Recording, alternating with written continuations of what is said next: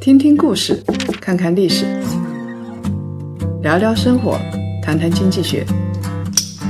欢迎大家收听《谈谈》，大家好，我是叶檀。少说废话，不说假话，聪明人一起说人话，独立思考，理性投资，拒绝被洗脑。欢迎大家继续收听由叶檀财经与喜马拉雅共同推出的《谈谈》。上有政策，下有对策，房地产调控政策。一波接着一波，但是结果怎么样？换来了各路投资大神，他们想方设法在楼市里面套利。过去是这样，现在还是这样，所以房地产的调控政策被套利的人给彻底瓦解掉了。现在国内有三种主流的套利模式：政策套利、一二手房的价差套利和寻租套利。如果套利套得好的话，一年赚个几百万根本不在话下。大家谁还有心思去认真的工作呢？这三种套利方式是反复出现的，然后有的时候在一个城市里边，这三种套利模式都同时出现，很多人赚钱已经赚得不亦乐乎了。我们先来看一看政策是怎么套利的。最近啊，天津出了个大新闻，五月十六号。天津发布了人才新政，叫做“海河英才计划”。他希望吸引大学生。现在各个城市都在抢人嘛，那么为了抢人，他们就降低了落户的门槛，不用缴社保，不用办理居住证。天津离北京多近啊！很多北漂就是落不下户口，那天津就成为一个选择。而且天津这座城市还有一个好处，它商业氛围比较浓，高考中签率比较高。你就比较容易考上好学校。这个政策一公布，当天晚上，天津公安的 APP 瞬间就成为最热门的 APP。五月十六号中午十二点半开始，到十七号上午八点半，一天不到的时间，就有三十万人下载登录了天津公安的 APP。那真正的落了户口的人有多少呢？大概九天的时间，十七号开始到二十五号结束，九天的时间，有五千八百人已经落户了，把户口迁到天津，有两万七千人拿到了调档令，他们是很有可能落户天津的。九天的时间，几万人落户，这是一个很可怕的数字。所以，什么叫做刚需啊？我们经常说知识付费是刚需，其实在中国。户口和孩子的教育、房子这三样东西才是真正的刚需。天津政府一看人口像潮水一样涌过来，发现形势不对了，所以他们的政策呢就一步步收紧，能够落户的幸运儿越来越少。大学生挤破头想到天津落户，有天津户口的人他们在干什么？这些人里头就有很多人选择了套利。这一场人才引进战变成本地人在房地产市场套利外地人的最好的机会。那么，天津跟其他城市一样，绝大部分银行都上浮了房贷利率。中介说啊，最近看房子的人主要是天津本地居民。这些本地居民通常都是有房子，他们为什么还要买房子呢？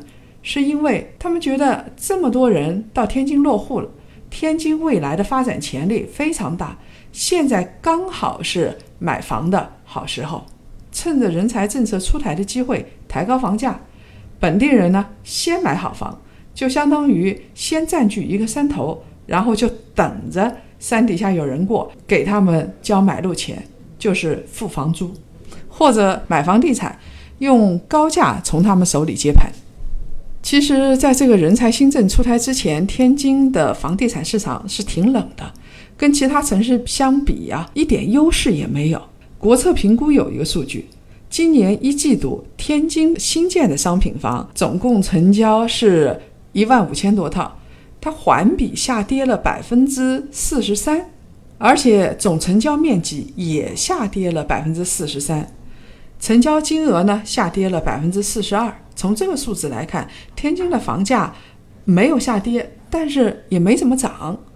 其他城市都在涨，就是天津啊这个城市不涨。但是人才新政出台就不一样了，天津的楼市大幅的回暖。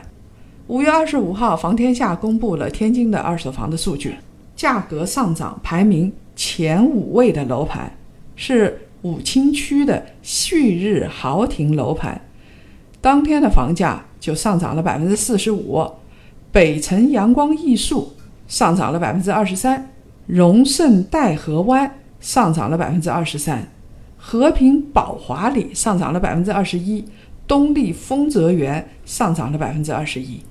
这段时间，天津的二手房在大幅的上涨。链家的数据是这样子的。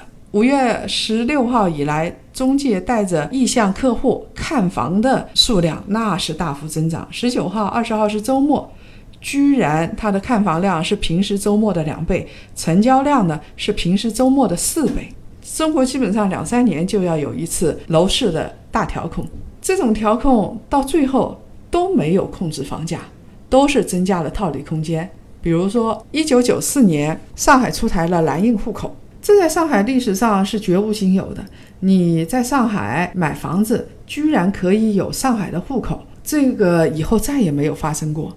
一九九四年二月的时候，这个政策出台，到上海来投资、工作和购买商品住宅的人呢，你具备了一定条件，就可以去领蓝印户口。一九九八年呢，就放宽了，你花十万块钱买一套上海的房子就能落户。这个口子一开，不得了。每年一万个蓝印户口的指标根本不够用。二零零二年前三个月就用掉了七千个指标。等到二零零二年，上海的楼市彻底回暖，上海市政府就收回了蓝印户口政策，永久收回，再也不办蓝印户口了。那么，它蓝印户口一共八年办了多少呢？四点二万个。通过购房来落户的蓝印户口大概是百分之八十八。投资的人才是百分之十，人才引进只有百分之二，也就是说，当时的蓝印户口其实是引进了一波有钱的炒房客，胆子大的炒房客。那很多浙江商人、江苏商人，呃，住在上海，他们错过了这一波之后，以后就再也没有这样的政策了。现在天津呢，很多人买房是为了孩子高考。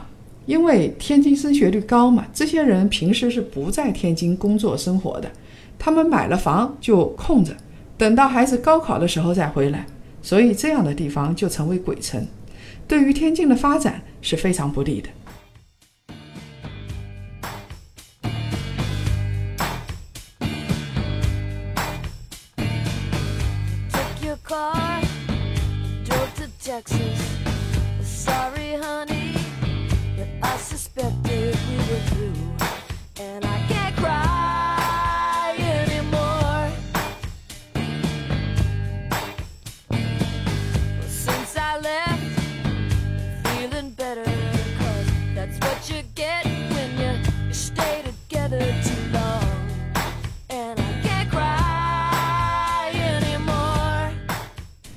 这种的套利模式是价差套利，呃，这种套利模式就比较辛苦了啊，啊，它还需要连夜排队。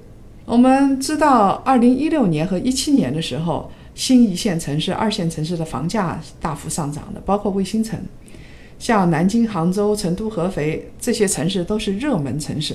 这些城市呢，一看房价这么涨，没有办法呀，只好限购、限价、限售、限网签。但是还是万人抢房，千人摇号，中签率有的只有百分之一，千分之二。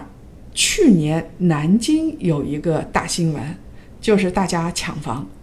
去年十一月十五号上午八点的时候，南京河西区这个最热门的区，有十个楼盘在同一时间进行验资报名登记，一共呢是推出三千两百套房。他验资的时候是有要求的，要首付八成才能起步，金额呢一百八十万到四百万不等，而且你的钱必须七天内付清。你别以为这个门槛非常高啊，要知道很多中国人还是很有钱，也愿意借钱买房。很多抢房的人说自己愿意全额付款，开盘之前的那天晚上就连夜排队。最后，黄牛排一个晚上的队能够赚一千五百块钱。十五号的时候，这十个楼盘排队的人数就超过了一万人。那为什么会出现这样的情况？为什么越是限制，越是提高首付款，房价越涨呢？道理很简单，因为一二手房价格倒挂了，有套利空间呢。河西是南京最热门的板块，没有之一。它的新房价格，一手房的价格大概在三万五到四万五，但是周边的二手房价格在五万以上，价格倒挂那是相当的严重。每套房子我只要买到了，每平方米的价差就可以赚一万块钱以上。那当然，大家连夜排队买房，买到就是赚到嘛。如果我们买一套房再转手卖出去，有人算过，就相当于赚了一辆保时捷。所以朋友圈就有这样的评论了：穷人啊才会在家里倒头就睡，一夜睡到大天亮；土豪都在连夜排队全款买房。你没有个几百万都不好意思露宿街头。那么，同样的场景，杭州也有。今年五月二十七号的时候，杭州万人抢房，有人昏倒，有人打架，排队的队伍有一公里，参加摇号的人接近一万人。被疯抢的楼盘，这些杭州楼盘都是大热门的楼盘。荣信蓝天最新的备案价是一万八千多一平方米，周边的万科未来城，要知道它的二手房挂牌价就超过三万了。华夏四季精装修的均价是两万六千块钱一平米，但是就在这个楼盘边上，北大资源为民府在二零一六年的时候毛坯房就已经突破每平方米三万了。这么大的套利空间，我隔一条街就能够套利，当然连夜排队。以前是开发商五排惜售，现在呢，地方政府一限价。帮忙创造出了巨大的套利空间，开发商索性集中开盘，让大家一起抢，还能造成一个效应。那么第三种套利模式就是我们比较熟悉的寻租套利，这种套利模式是有门槛的，一般的吃瓜群众啊是根本套不到这种利的。你比如说现在西安大家都在抢房子，买不到。五月二十四号的时候啊，有一个销售。他是销售融创天朗南长安街一号项目的，他呢手滑了，把关系户的名单发到了自己的客户群里，结果客户一看，非常的愤怒，就截屏保留下来了。从这个截屏来看啊，长安街一号很多房源已经被内定了，而且都是关系户内定，不是局长的关系，就是主任的关系。我们知道电脑摇号有造假，其实是公开的秘密。开发商在摇号之前会模拟两到三遍，保证到时候摇号的时候一定让关系户中签，万无一失。这个截图就显示了这份关系户的名单啊，涉及到十三个单位，有四十个公职人员，基本上都是跟房地产相关的，都是实权部门。比如说建设局啊、房管局啊、国土局、规划局、城管局、质监局、供电局、土地征统办，大家看看这个中间套利空间有多大，让当地的这些实权部门的公职人员都跟着来抢房。南方周末的记者就随机打电话，在截图里边有买主电话嘛，随机打过去之后发现，哎，还真是这个人，这份信息大概是真实的。要知道，这些买家的背后可是有三千八百个等待摇号的吃瓜群众。从概率上来说，一共三百十二套房源，得房率只有百分之八点二，就是这么低的得房率，里边有四分之一已经被锁定了。所以呀，包邮区的作者就说了：偌大的一个售楼处，只有门口的两只石狮子是干净的。我们知道这句话其实是《红楼梦》里边的。这么大的宁国府，只有门口的石狮子是干净的。现在房地产市场买房同样也是如此。当然了，现在呃这两年还有一种新的办法，就是你在数据上根本看不出来，买房的人有关系的人，他付全款买了房，然后跟开发商签订了一份协议，但是他不符合网签标准，根本不去网签。到时候你直接卖给下家就行了，你中间就套利了嘛。但是我们在网签的数量上看出来，它的数量就很少，以为当地的房地产市场很健康。房地产啊，现在已经变成本地人、投资客、富人、公职人员的套利工具。政府看到连夜排队买房，他们也没有办法，他们的办法只会增加套利空间。本地人宰外地人，投资客等着下面的刚需客来接盘被套，富人呢有钱一出手一大堆，公职人员他们有权利，他们可以买到。被抢的低价的好房源，现在的控房价的办法看来只有套利空间，没有办法真正的抑制房价，所以我想有关的监管部门也该清醒一点。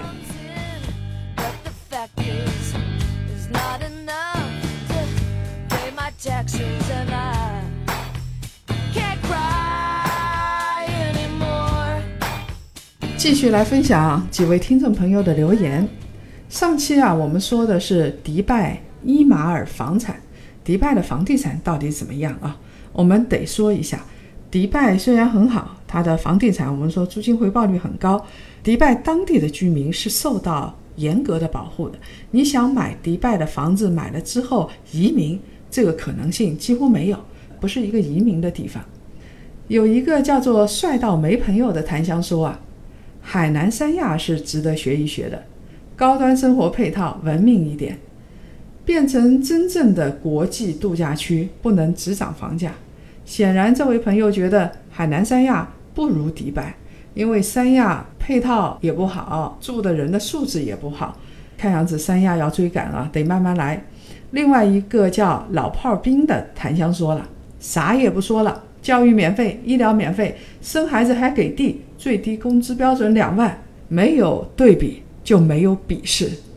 我的天，谁鄙视谁呀？还有一个叫 XMLY 上，他说再过几年呢，迪拜会怎么样？如果新能源可以替代石油了，建立在中东石油基础上的迪拜会不会一钱不值？不知道我的想法有没有道理？这位朋友，你的担心当然有道理，但是我想跟你说的是，迪拜跟沙特不一样，迪拜的产油在整个中东地方是属于相当低的，所以迪拜才要发展国际贸易、发展金融、发展房地产，因为他知道自己靠石油就不行的，他一直不靠石油，当当然了，呃，以后也不会靠石油。如果各位想了解更多财经经济类资讯，请搜索拼音谈财经，或者呢关注公众号夜谈财经。每周五的中午十二点，老时间、老地方，我们不见不散。